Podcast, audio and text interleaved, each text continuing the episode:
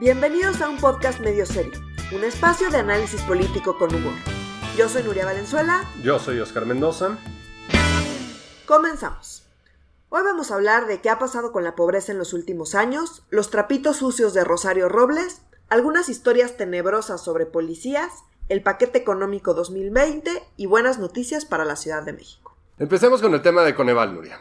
No sé si se acuerdan, hace algunos episodios hablamos sobre Coneval y todo el relajo con eh, la destitución del el que había sido el director de Coneval por muchos años. Pues bueno, esta semana tocó que el Coneval hiciera su principal chamba, o una de sus principales chambas, que es la medición de la pobreza. Como dijimos en, los, en, aquel episodio, eh, lo que hace Coneval es que agarra los datos del INEGI eh, en particular de la encuesta nacional ingreso-gasto, y con esos datos hace cálculos sobre pobreza. Hay diferentes eh, métricas sobre la pobreza y demás, sacaron el reporte esta semana. las carencias sociales que, que mide el Coneval son el rezago educativo, el acceso a servicios de salud, el acceso a seguridad social, el acceso a la alimentación, calidad y espacios de vivienda y el acceso a los servicios básicos de vivienda. Esas son las seis, eh, los seis indicadores de carencia social. Dos en particular son en los que me quiero enfocar porque tienen que ver con dos programas sociales de los que se ha hablado mucho. El primero es acceso a los servicios de salud, porque este tiene, está directamente relacionado con el seguro popular. Y resulta que del 2008 al 2018, es decir, los últimos 10 años, el llamado por AMLO periodo neoliberal, en realidad tuvo una reducción importantísima em, eh, de, la carencia de acceso a servicios de salud. Es decir, muchísima más gente ahora tiene acceso a servicios de salud que hace 10 años. En cambio, el acceso a la alimentación prácticamente se mantuvo igual. Que ese lo hicieron con el programa de la Que este tiene que ver con la famosa cruzada contra el hambre, que ha sido súper criticada porque en realidad terminó siendo utilizada para eh, fines político-electorales y pues no hubo ningún tipo de cruzada contra ningún tipo de hambre porque la gente sigue con la misma cantidad de hambre que hace 10 años. Y fue, si no mal recuerdo, fue por ahí de 2014-2015 cuando lo lanzan en la elección intermedia y que el PRI se llevó el Congreso a nivel federal cañón. sí, y después les volvió a ir mal y demás, ¿no? Pero sí, o sea, lo utilizaron, se criticó mucho que el padrón de beneficiarios estaba mal diseñado, en fin, fue un problema, tuvo muchos problemas, se criticó mucho, el propio Coneval lo criticó, para todos los que dicen, no, el Coneval era, o es un instituto eh, súper oneroso y súper corrupto y nada, o sea, no, la verdad es que pues, el Coneval hace sus mediciones y dice hay cosas que funcionan y hay cosas que no, que definitivamente no funcionó la cruzada contra el hambre, que sí ha mostrado funcionar el Seguro Popular. Estos dos programas ya no existen en esta administración. A eso iba, esto es importante porque AMLO declaró que va a eliminar el Seguro Popular. Y no solamente eso, sino que va a utilizar el fondo eh, que se lleva construyendo desde la creación del Seguro Popular en el 2003, eh, pues quiere utilizar ese dinero para otros fines. Explico un poquito. El Seguro Popular, la idea es llevar servicios de salud a la gente más pobre. Entonces, si una persona muy pobre, eh, o, ni siquiera tan pobre, si una persona pobre, de repente le da cáncer, antes lo que pasaba era que se moría de cáncer, no hay más. El cáncer es, es, una, es una enfermedad que es súper cara de tratar y que pues la mayor parte de la gente a la que le daba pues se moría, se moría de cáncer porque no había manera en que pudieran pagar eh, el, por ese tratamiento. La idea del seguro popular es que eh, pueda tratar a la gente más pobre por este tipo de enfermedades sin que ellos tengan que desembolsar este dinero y entonces eh, que se haga de manera pública, digamos. Porque no pertenecen al Instituto Porque no pertenecen al IMSS, porque no pertenecen al ISTE, entonces pues no tenían protección, protección social, no tenían acceso a servicios de salud y si les daba alguna de estas enfermedades que son muy costosas, se morían. Hoy, o bueno, hasta antes de que se elimine el seguro popular, digamos, esto ya no pasaba. No solamente eso, sino que desde su creación empezaron a construir un fondo que fue creciendo poquito a poco, que lo hicieron con muchísimos cálculos actuariales y demás. El punto era que era un fondo con lana y ese fondo iba creciendo, iba creciendo y le des que de ese fondo iban sacando dinero para poder atender a la gente más pobre por enfermedades que son muy costosas.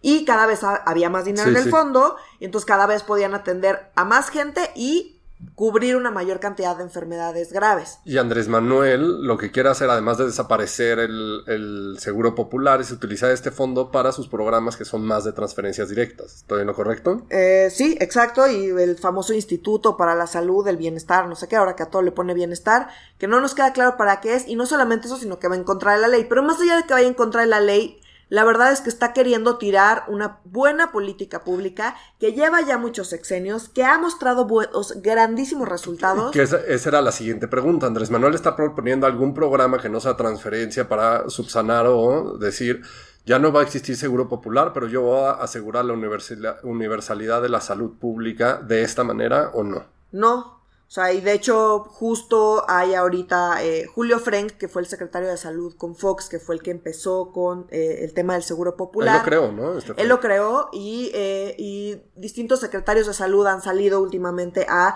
intentar defender el seguro popular, intentar explicar qué es el seguro popular, por qué ha sido una buena política pública y pues a intentar impedir que se elimine algo que, que ha mostrado muy buenos resultados. Pero esta es decisión tomada como fue Prospera, como han sido las estancias infantiles, sin importar que haya argumentos desde el lado de la política pública y datos duros que demuestren que sí están combatiendo su objeto principal, o sea, en, el caso del seguro popular, que es atender enfermedades para los que menos tienen. Así es. Al final Andrés Manuel tiene otra lógica y está llevando los programas sociales por otro camino, entonces... Sí, pues que, o sea, él dice que vamos a tener la salud de Escandinavia. Y justo lo que dicen ellos es, si eliminas el seguro popular, pues vamos a alejarnos más todavía de la salud que tienen en Escandinavia, ¿no? Entonces, bueno, eh, es también una muestra de cómo el Coneval, pues no, no siempre dice lo mismo y hace mediciones. Y, y que necesitamos organismos de este tipo para evaluar qué sí funciona y qué no funciona. Exacto, y pues decir, la cruzada contra el hambre es un claro fracaso, hay que quitarlo. Pero el seguro popular sí funciona, habría que dejarlo.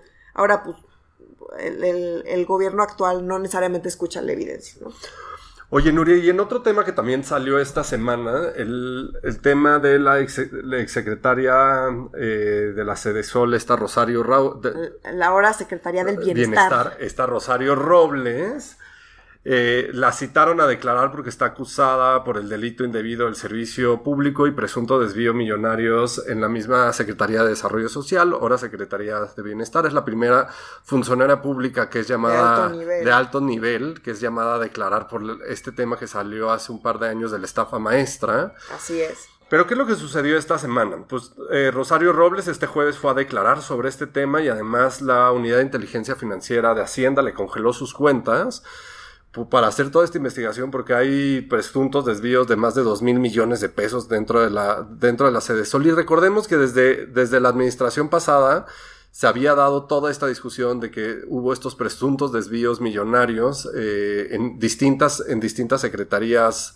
a nivel federal, pero en especial donde pegaba más era en Sol por el tema de la Cruzada Nacional contra el Hambre, porque se encontró que no solo se estaba usando con fines político-electorales, sino además que le estaban exprimiendo dinero, ¿no? Que estaban haciendo contratos falsos y pues de ahí se estaban financiando, pues vete a saber qué cosa, ¿no? Pero en la administración pasada claramente, pues no sucedió absolutamente nada, dice que investigaron y no pasó nada y pues en esta nueva administración la Fiscalía General de la República se está yendo fuerte en contra de Rosario Robles, vamos a ver qué, qué sucede, pero para entender qué, para entender qué le están imputando, me gustaría que me ayudes a explicar un poquito qué fue esto de la estafa maestra. Ok, entonces uno de los uno de los a ver, en la ley hay muchos mecanismos para intentar evitar que haya desvío de recursos y corrupción y demás. O sea, desde antes ya existía porque pues, todo el mundo se ve vivo siempre y encuentra la manera de desviar recursos. Eso lleva pasando mucho tiempo. Y cada vez se ponen más candados. Uno de los grandes huecos que existen en la ley es que eh, cualquier eh, organismo público puede contratar a una universidad de, vía adjudicación directa. O sea, que eso significa que no hay licitación. Normalmente el gobierno dice, yo necesito X tipo de consultoría. O X tipo, de, servicios o bienes. Y las empresas que pueden dar esos servicios o bienes compiten entre sí y la que eh, tiene la mejor oferta o en cuanto a calidad, en cuanto a calidad, a precio y demás, es la que se lleva eh, el, contrato. Y todo esto se publica en Compranet, que es la manera de hacerlo público. Pero cuando es una universidad pública, que esto es muy importante, recordemos que los estados, además del UNAM, todos los estados tienen sus universidades públicas, es adjudicación directa. O sea, dicen a la Universidad Autónoma de Morelos. A la universidad, a cualquier universidad pública, yo le puedo otorgar el, el contrato que yo quiera sin tener que pasar por ningún tipo de concurso. Entonces, evidentemente, empezó a utilizarse ese mecanismo para desviar recursos. Entonces, ¿qué pasaba? Pues evidentemente había colusión entre, Rosario Robles dice que no, pero evidentemente había una colusión entre el gobierno que, o en el, organismo o, o, la secretaría que contrataba y la universidad le adjudicaba un contrato directamente y la universidad que hacía, pues cuando estaban desviando recursos, subcontrataba a una empresa fantasma que eh, que es que hacía unos documentos que eran los entregables, entregaban la verdad pura mierda, que no era ningún tipo de consultoría, de, o sea, eran ahí pues casi copy-paste de recetas. Y lo que encontró los que hicieron esta investigación de la estafa maestra, que fue Mexicanos contra la Corrupción y Animal Político, Así es. es que son 3 mil millones de pesos en contratos que pues son entregables más patitos que la fregada. sí, sí, sí, o sea, no había ahí consultores detrás pensando, investigando, analizando para lo que nosotros nos han llegado a pagar por hacer y que nos toma muchas horas y tiempo bueno, pues ahí no había nadie haciendo esa chamba, sino que estaban ahí redactando documentos sin ton ni son. Ahora, esto fue lo que descubrieron. ¿Quién sabe cuántas adjudicaciones directas y cuántos contratos y cuántos entregables chafas hay por el mundo ahí cuánto dinero no se robaron? Eso es lo, que descubrieron estos cuates. Y justo la presión, o sea, porque lo, que descubre Mexicanos contra la corrupción es que muchas de estas empresas consultoras no existían pero allí está el entregable, sea chafa o no chafa, pues la calidad es otra pregunta, pero en realidad no es que adjudicaron un contrato y de la nada no hubo nada de trabajo. Exacto, esto es importante porque eh, en los contratos de consultoría en particular eh, lo que hacen es que eh, se paga contra entregable, es decir, vas a hacer un proyecto que dura seis meses, el primer mes me vas a entregar este documento que tiene estas características, el segundo mes me vas a entregar este documento que tiene estas características. Entonces, pues entregaban documentos con esas características, aunque sea en el, en el índice, decían eso, aunque pues, el contenido fuera súper chafa. Y Rosario Robles, como se está defendiendo, dice, como los otros funcionarios acusados, yo no firmé ninguno de estos contratos, a mí, que, a mí que no me busquen, en realidad los culpables son las universidades porque ellos a su vez subcontrataron los contratos que le otorgó la Secretaría de Desarrollo Social. Pero aquí hay gato encerrado y parte de que esta semana haya sido llamada a declarar y que la presión empiece a subir pasa por por vamos a ver si la Fiscalía General de la República y eh, la Fiscalía General de la República le puede empezar a torcer el brazo para que suelte la sopa, literal, de cómo, cómo funcionaba y que haga un acuerdo con la Fiscalía para poder entender todo esto, porque esto sucedió en Pemex, en Sedatu, en Y que logra armar el caso, porque a ver, Rosario Robles tiene razón en el sentido de que quien subcontrató a las consultorías estas chafa o fantasmas fueron efectivamente las universidades, pero esos entregables eh, lo recibió la Cedesol. Exacto. Y Cedesol, pues si no fue capaz de ver que eran entregables patito, pues ahí también tiene una responsabilidad, aunque ellos dirán, o sea, de decirle a la universidad, oye, lo que me estás entregando está mal. Ya lo que pasa con la universidad, pero tú tienes, sí tienes la obligación de exigirle a la universidad que, que a quien adjudicaste directamente un proyecto, pues si lo que te está entregando no tiene la calidad que esperas. Y este va a ser un tema que nos va a dar de qué hablar en las siguientes semanas y meses. ¿Por qué? Porque vamos a ver, como bien dices, cómo se está armando ya esta investigación de fondo y a ver, por lo menos esta administración lo que sí está sucediendo es que sí se están yendo contra un alto funcionario para ver si pueden armar eh, una investigación mucho más sólida no sé si llega a buen puerto, pero por lo menos está empezando a suceder algo y algo que en la administración pasada con Peña Nieto le, habían dado carpetazo en la Fiscalía General de la República y decían que no podían demostrar nada. Esta por lo menos le está intentando. Está intentando. Y le está metiendo presión por todos lados. Y si no, que por lo menos sirva para cambiar la ley y que ya simplemente no hay adjudicaciones directas más que en los casos estrictamente necesarios. Completamente de acuerdo. Nuri, y otro tema que esta semana pasó y que en realidad son como de estas noticias de ver para creer, o sea, como súper amarillista, yo lo diría. Ahora ya te volviste la nota roja. Soy la nota roja, Nuria, porque pasaron tres temas que a mí me sorprendieron mucho, que hablan mucho de la situación de cómo están nuestras instituciones en el país.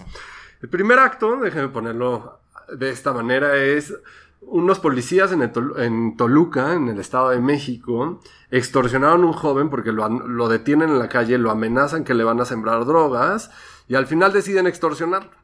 ¿Cómo lo extorsionan? Le roban sus tarjetas de crédito, lo llevan a su casa, le roban las pertenencias dentro de su casa y los, cuando los papás se enteran de todo esto, cuando dejaron ir al chavito, los papás se prenden y empiezan a ver los movimientos que había en las tarjetas de crédito y en las de débito. Dicen, estos policías canijos están por esta zona de la ciudad, se van, los persiguen, los encuentran, los evidencian en un video. Al final los policías acaban regresando el dinero, las pertenencias del chavo.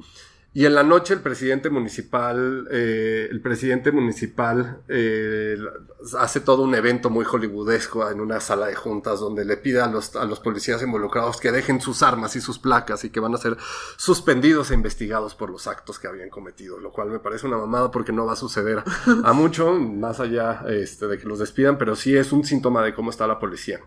Segundo acto, al a inicios de esta semana, eh, cuatro policías en la Ciudad de México, en la alcaldía de Azcapotzalco, detienen a una niña en la calle, a una chavita de 17 años, una menor de edad. una menor de edad entre la 1 y las 2 de la mañana, la meten en la patrulla con jaloneos y la violan. O sea, no es posible que esto esté sucediendo. Y el tercer acto, eh, el día miércoles de esta semana, en Puebla, eh, en, en el municipio de Cohuecan, en Puebla, los pobladores detienen a cinco presuntos secuestradores y los linchan entre ellos un menor de edad. O sea, como son tres notas que parecen parte de la cotidianidad de México, pero suceden en esta semana y a mí lo que me impresiona es mucho, pues cómo es un síntoma de lo que está sucediendo a nivel local y de la debilidad que tenemos en las instituciones. O sea, por un lado, unas policías sumamente debilitadas que están sumamente corruptas, pero por otro lado también la gente ya muy enchilada y que como ha sucedido en los últimos años que dicen a la fregada estos presuntos secuestradores. o sea, los policías no sirven para lo que tienen que servir. o son los policías extorsionando y violando. No están haciendo su chamba, vamos a tomar pues, cartas en el asunto. Y bueno, esto es, esto es uno de, de, los pretextos o de las razones que tiene AMLO para la Guardia Nacional, que dice, nuestras policías no sirven, necesitamos gente capacitada y y gente que sepa seguir instrucciones y que no sean corruptos. Y pues, ¿quién mejor que los militares? ¿no? O sea, ese es, esa es, su razón, el argumento. Ese es el argumento para la Guardia Nacional. Ahora, hay que tener muy claro que la Guardia Nacional no va a resolver los problemas que tendrían que estar resolviendo los policías locales. O sea, son cosas muy, muy, muy locales. La Guardia Nacional podrá servir para cosas más grandes que tengan que ver con otro tipo de temas, pero necesitamos necesariamente fortalecer a las policías locales. Más la Guardia Nacional no va a ser suficiente. Y empezar a fortalecer las instituciones, o sea, como parte de, de, crear policías locales fuertes es tener controles para saber qué chingados están haciendo tus policías y qué no, o sea, pues, si no los puedes evaluar de manera correcta.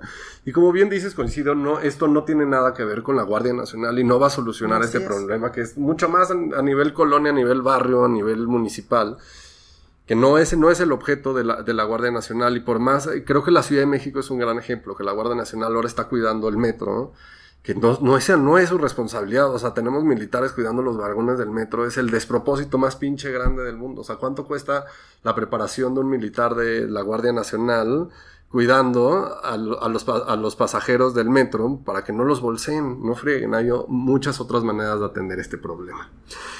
Y en otro tema que sucedió esta semana que a mí me dio pues bastante risa el, cómo se manejan las líneas de comunicación o el cómo se comunica en esta administración es que el secretario, el, nuevo secretario de Hacienda, este Arturo Herrera, se discutió con el senador Monreal, que es el coordinador de la bancada de Morena, para discutir el paquete económico 2020.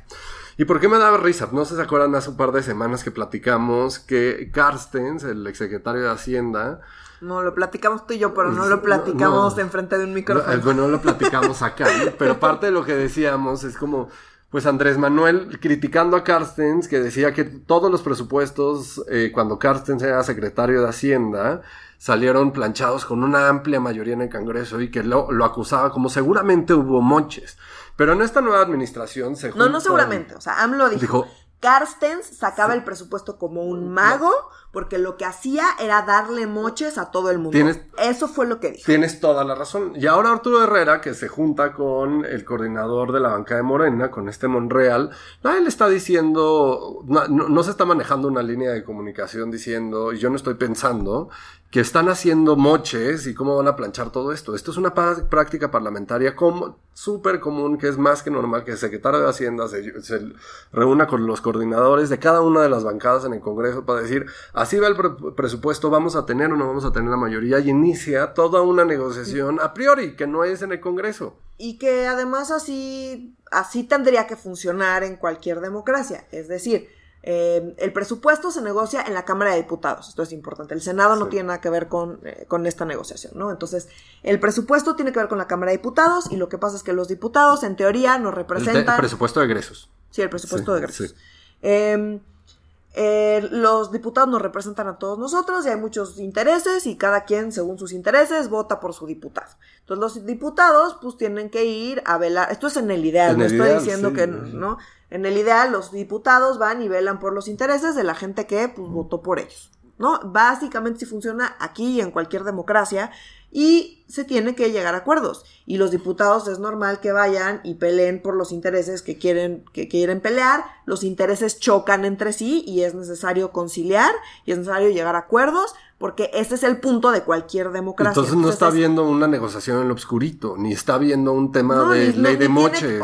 A ver, el llegar a acuerdos no quiere, no, hay, no quiere decir corrupción y no quiere decir que haya moches, quiere decir que se está llegando a acuerdos y que alguien está cediendo, no más que como a la 4T no le gusta ceder, siente que la democracia es yo llego al poder y todo se hace como yo digo. Y en realidad la democracia es yo llego al poder y tengo que lidiar con un montón de gente que piensa distinto a mí y tengo que aprender a llegar a acuerdos.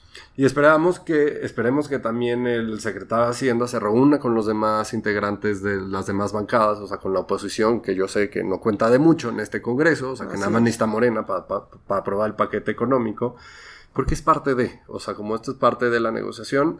Y ya veremos eh, en, el próximo mes, porque recordemos que a más tarde del 7 de septiembre se presenta el paquete, económico. Entonces, pues de eso hablaremos en Ya hablaremos en su momento, porque así como no soy experta en Pemex, eh, en presupuesto... Lo tuyo, lo tuyo. sí, es lo mío.